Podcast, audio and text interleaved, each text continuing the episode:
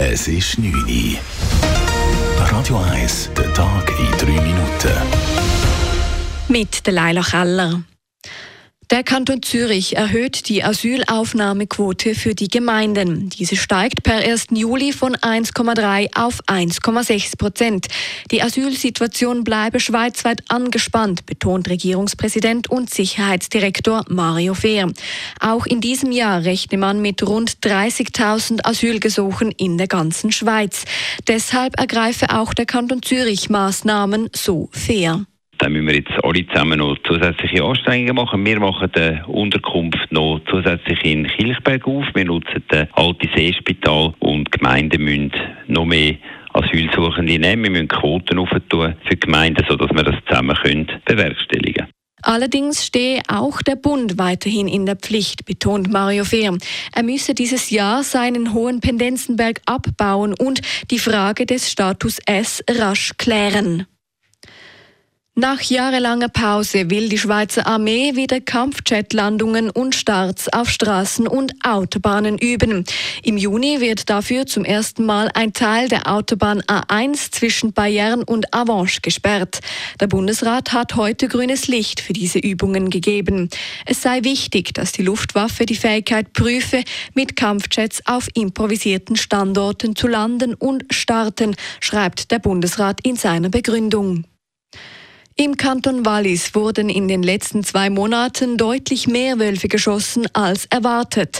Ein umstrittenes Jagdgesetz erlaubte das präventive Abschießen von Wölfen vom 1. Dezember bis zum heutigen 31. Januar. Zu Beginn der Wolfsjagd gaben die Walliser Behörden an, dass bereits der Abschuss von 10 bis 15 Wölfen ein großer Erfolg wäre. Nun wurden insgesamt 27 Wölfe abgeschossen. Das Ziel von 34 Wölfen Treffen wurde damit beinahe erreicht. Die Rudel Augstbord und Val wurden am stärksten dezimiert. Das erste verlor elf Tiere, das zweite neun.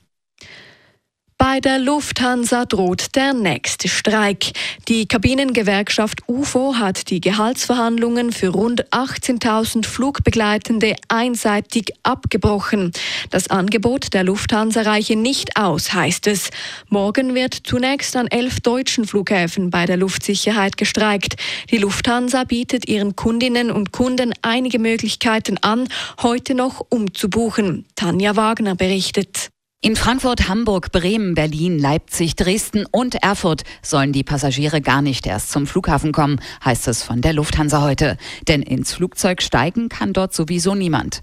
Alle Fluggäste, deren Flüge von Frankfurt ausgehen, können ihr Ticket in eines der Deutschen Bahn umtauschen. Auch kann man seine Flüge selbstständig per App umbuchen oder sich an die Service Center wenden.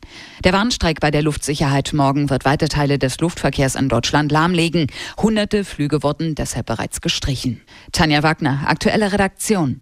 Der morgige Streik wirkt sich auch auf die Fluggesellschaft Swiss aus. Betroffen sind laut der Swiss rund 2900 Passagiere.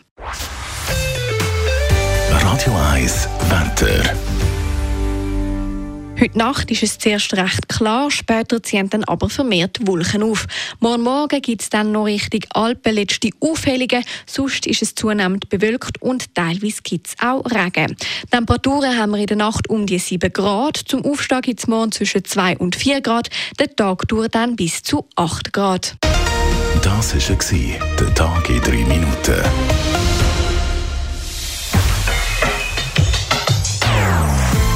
Nonstop Das ist ein Radio 1 Podcast. Mehr Informationen auf radio1.ch.